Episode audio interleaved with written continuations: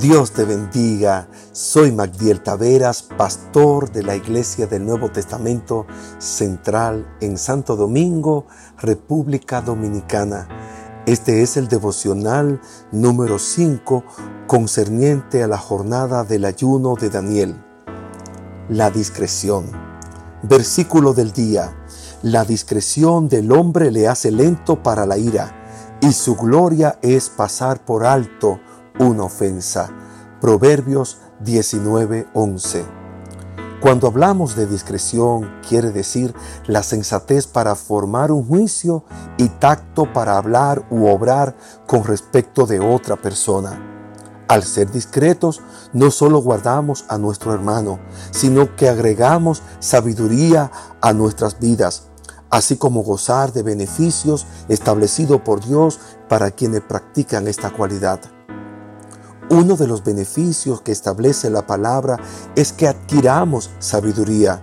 En Proverbios 8:12 establece, yo la sabiduría habito con la discreción y hallo la ciencia de los consejos. Es decir, si queremos crecer y caminar con sabiduría de Dios para nuestras vidas, es importante desarrollar la discreción como parte de las virtudes de una vida cristiana agradable a Dios. Otro beneficio que podemos obtener al ser discreto está en Proverbios 2.11 y dice, la discreción velará sobre ti, el entendimiento te protegerá. Qué bueno es saber que al seguir el consejo de la palabra de Dios de ser discreto, esa misma acción nos protege y nos lleva a un mayor entendimiento y control sobre nuestras vidas. Nuestra meta como cristianos debe ser perseguir lo que establece Proverbios 3:21. Hijo mío, no se aparten estas cosas de tus ojos, guarda la prudencia y la discreción.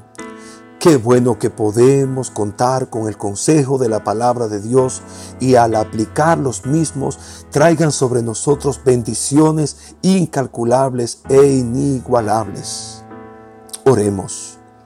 Amado Padre, ayúdame a mantener una actitud discreta siempre, guardar a mi hermano. Espíritu Santo, dame sabiduría para saber cuándo guardar silencio, cuándo hablar y sobre todo no traicionar la confianza de mi hermano. Amén.